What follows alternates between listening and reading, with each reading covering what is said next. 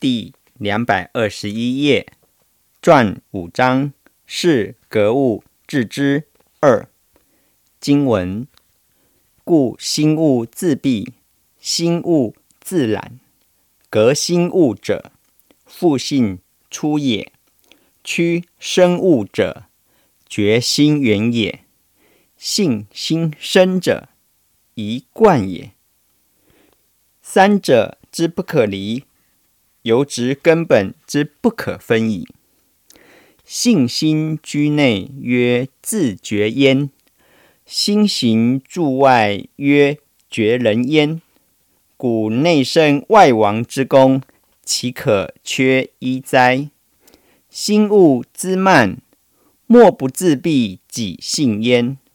故圣人胜心物与隐为之间者。心物未动也，虽未动而持之一胜，则心物终无矣。心物终无，则自性常好；自性常好，则即复性出也。张子，人的相聚都靠缘，我们。借道的缘来相聚，更希望借道的缘让我们今生今世活得更有意义，更希望借道的缘了愿回故乡。圣人所留的经典实在很深奥，都完全讲到一种心法，所以借圣人所留下来的经典。来自我反省，借这个机会走向圣人的脚步，恢复本性。世间一切的景物、情欲，在圣人的眼中都是假象，但是人类却把它当成偶像来追求，结果生生世世都在六道轮回中轮回，不得解脱。此章。格物致知，是摆脱这一切假象所产生的引力，穿过这一层的束缚，让我都能了愿回乡。这就是修道的意义和修道最终的目的。故心物自闭，心物自然。一闭即遮盖。二生物指身外的行为，如吃喝、嫖赌、酒色、财气，就像是自己拿一件东西来遮蔽自己的眼睛一样。心物本来就没有自信，本来是很光明的，是自己拿样东西来遮蔽自己，故谓。生物自懒，心物贪嗔痴爱，犹如云雾遮住青天，迷昧了自信。所以说，心物就是修道最大的障碍。心物一旦心物一旦兴风作浪，便如云遮日月，将本性遮蔽，由贪嗔痴爱的。引诱滋生蔓延，变成酒色财气、吃喝嫖赌的具体行为表现于外。贪嗔痴爱在内心，贪看不出来，想就已经开始充满了贪。所以最重要的是心，心足以影响性根深。心正太美了。所以，我们有很慈善的心，很慈悲的心。修道很重要的是智慧和慈悲，有智慧才能判断出本末真假，性心身。由这个智慧来判断哪一个真，哪一个假，哪一个本，哪一个末。我们当然都我们当然就会找到根。落叶归根，人都会归根啊。如果找到了智慧跟慈悲，才能活化我们的人生。智慧跟慈悲才能够主宰心啊。所以心物自闭，不让身物染。要完全发露智慧，来主宰自己的心，不让自信闭，不让心污染。所以讲起来两端，性跟身，这是两端。完全居中的心，则在最。所以心是天堂，心也是地狱。今后要怎样让我们的心身变成有活力呢？就像生病的身体如何的脱胎换骨。把它变成为健康的身体一样，首先把它分为有形的肉体和无形的灵性。病从口入，首先从食物开始，由吃荤的改为吃素。人之所以会有病，人在了业，有累世因果。若能真心的忏悔，就有重生的机会。了愿才可以了苦，了苦才可以了罪。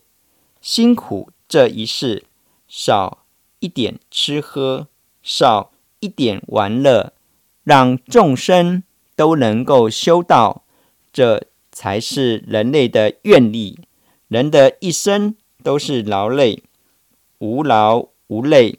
不算人类，因为性是致敬的，来自李天。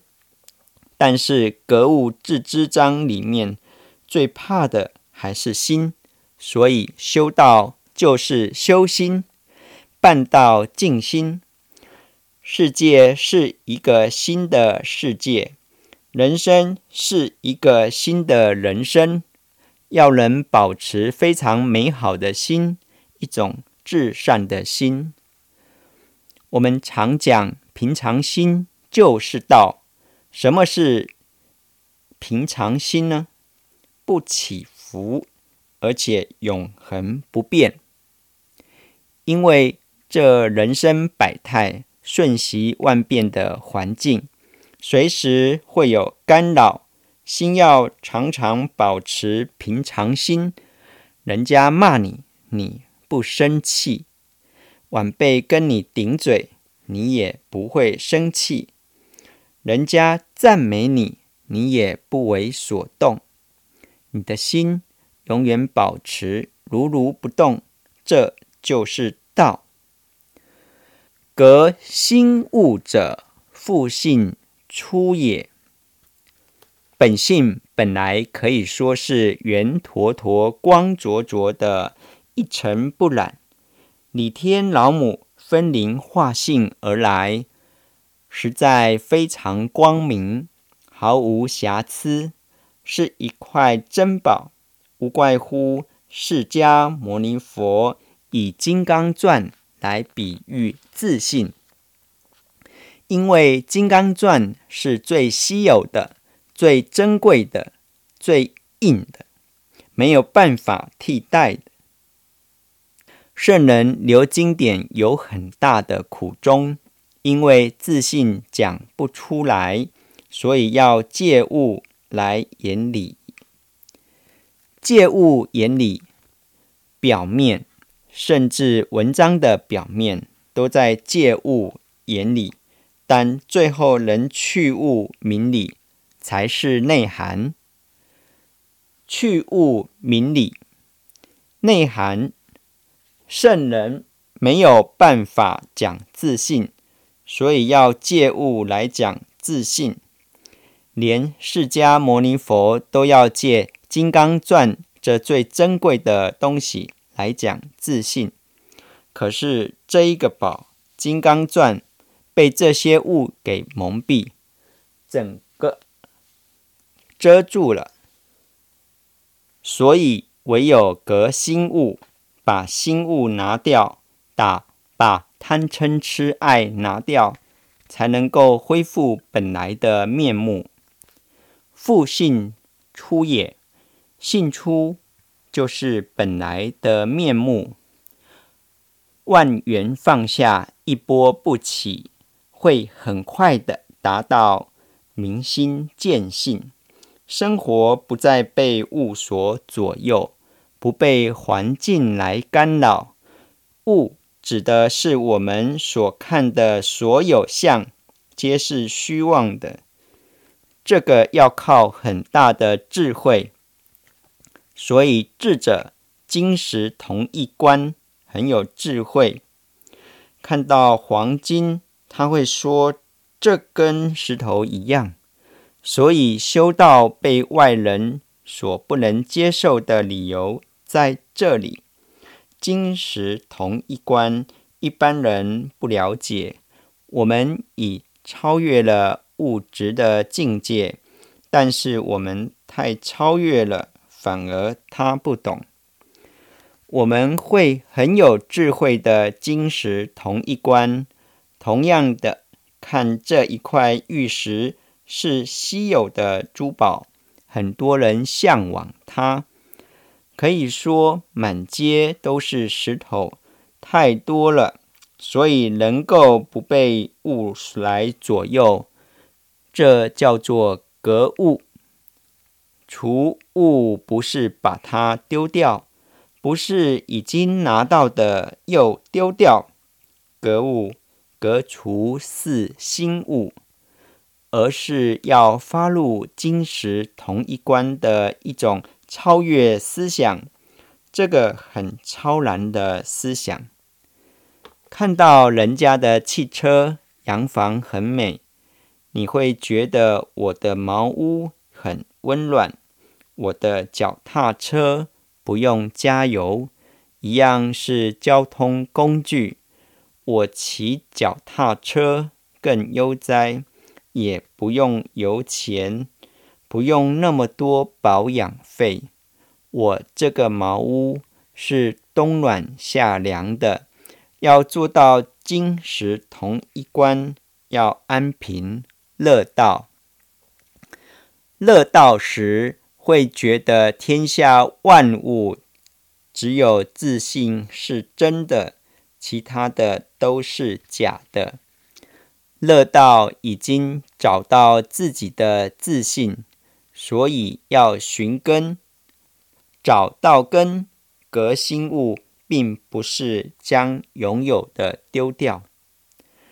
所以革完全以心境来讲。不是讲物质，所以发露智慧，活化自己的人生。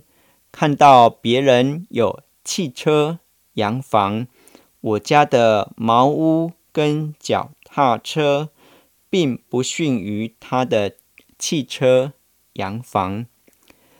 他的洋房还要围很高的围墙，还要养几条狼犬。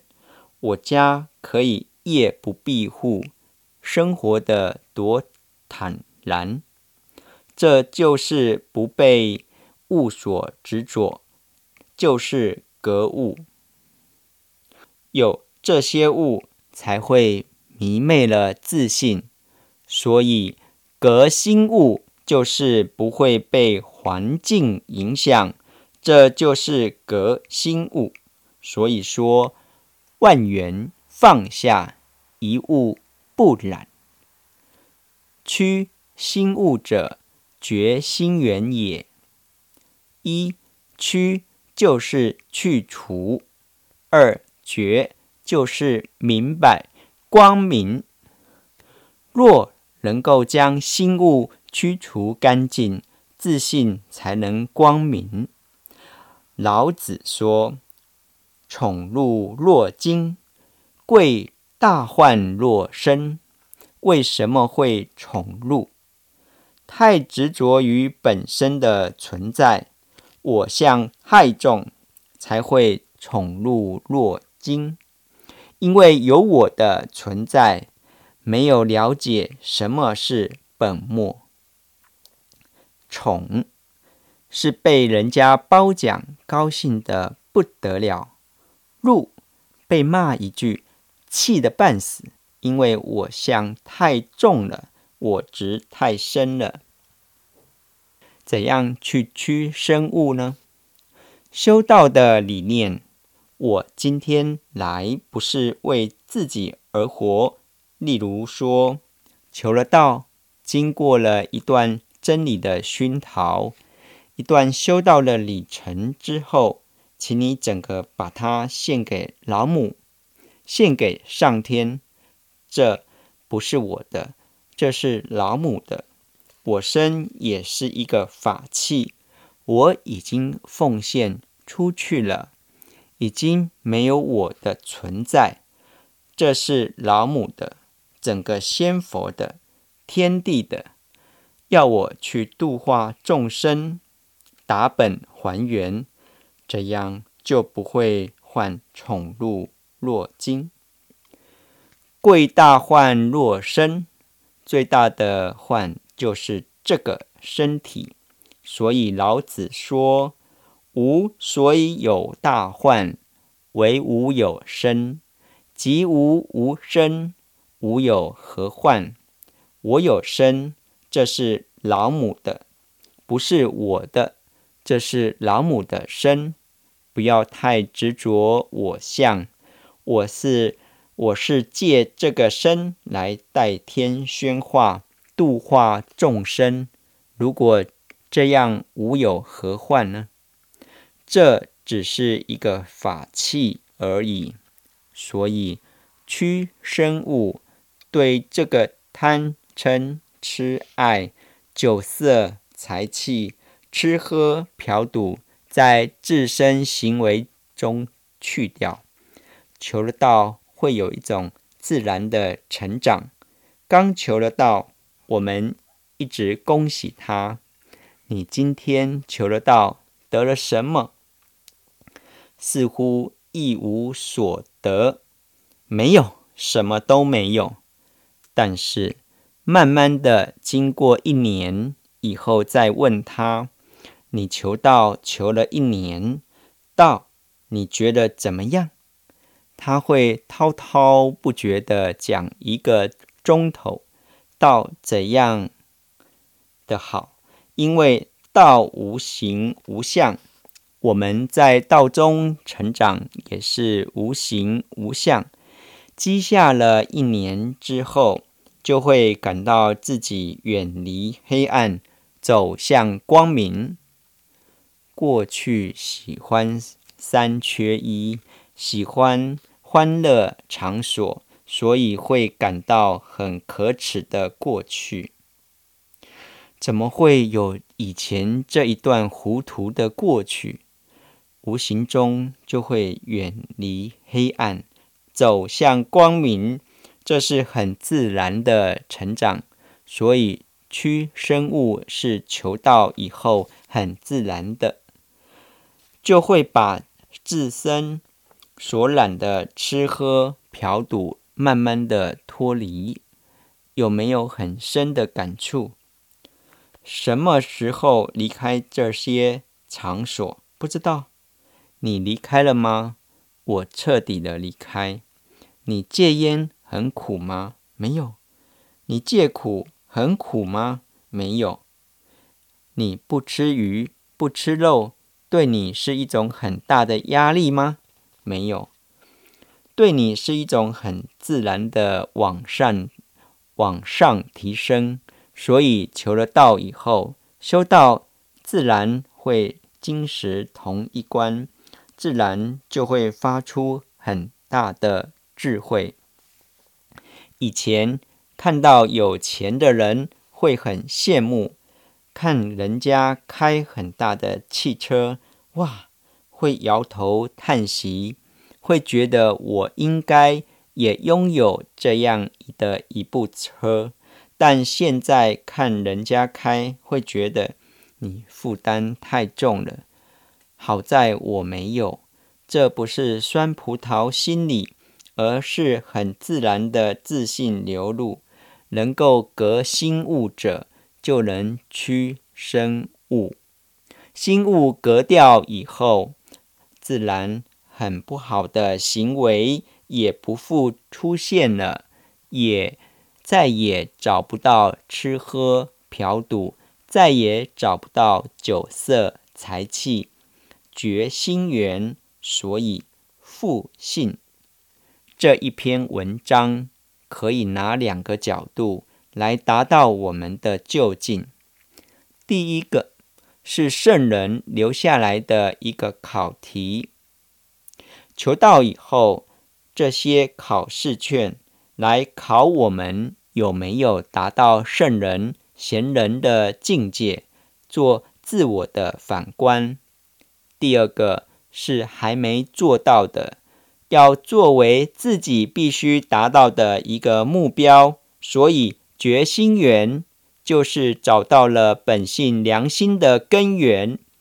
这个心源就是道心的流露，所以明白心的根源，才悟到心本性。性心生者一贯也，三者之不可离。由直根本之不可分矣。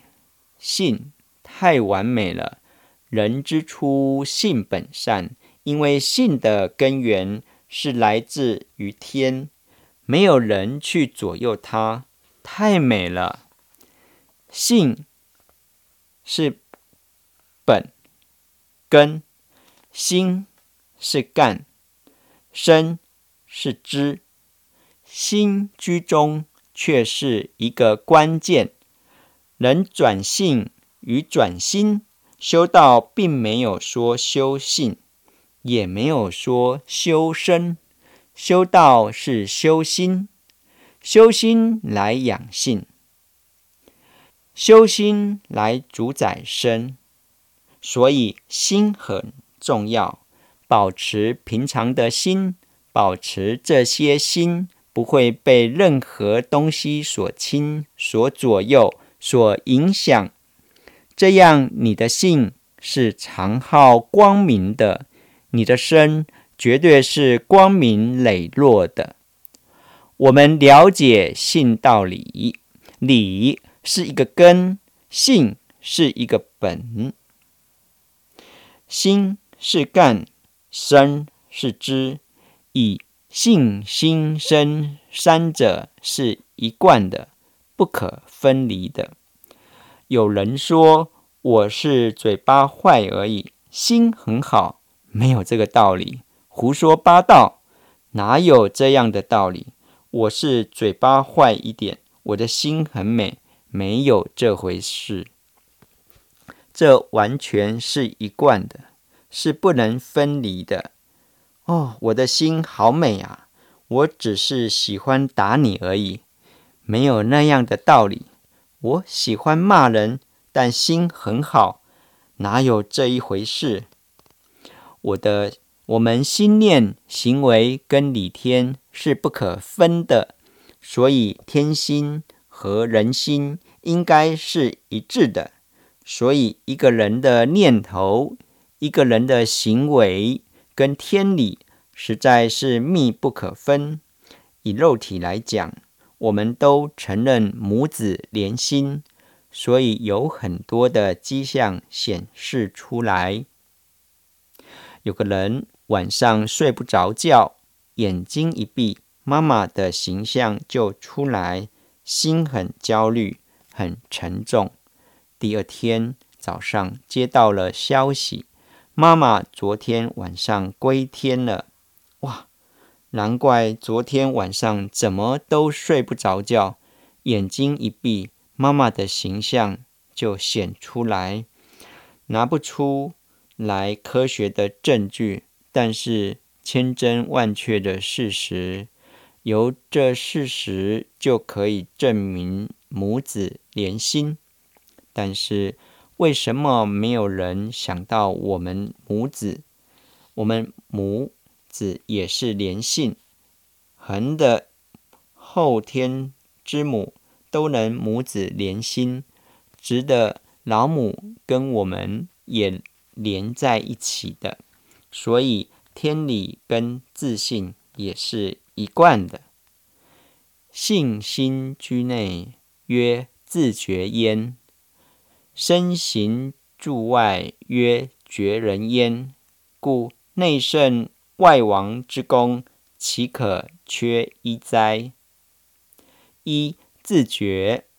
因为自信跟心居内，就在里面看不到，所以才说修心要先觉性，觉性以后恢复自信以后，心就有所依了。性居内，谓之内圣功夫。后续的学习就到这边。